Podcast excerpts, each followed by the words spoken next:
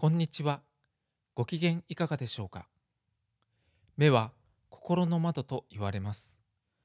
目を見ればその人の心の真相がわかるという意味です。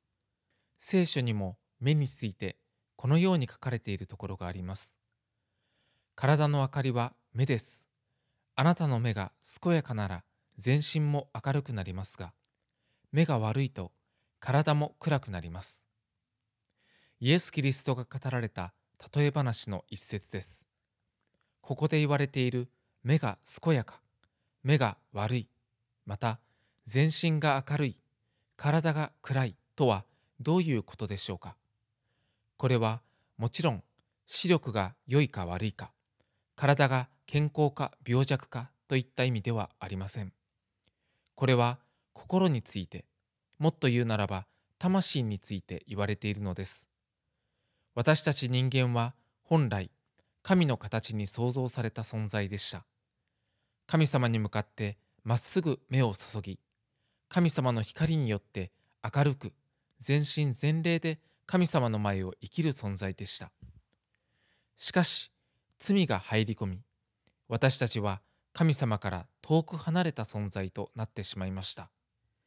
私たちの目は閉ざされ、私たちは目の悪いもの、体の暗いもの、つまり滅びなくてはならないものとなってしまったのです。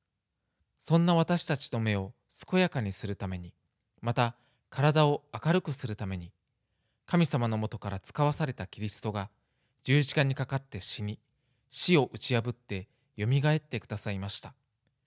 キリストの十字架と復活を信じる者は誰でも、罪の許しと滅びからの救いをいただき、健やかな目を持って神様の前を歩むことができます。聖書の他のところにこのような場面が出てきます。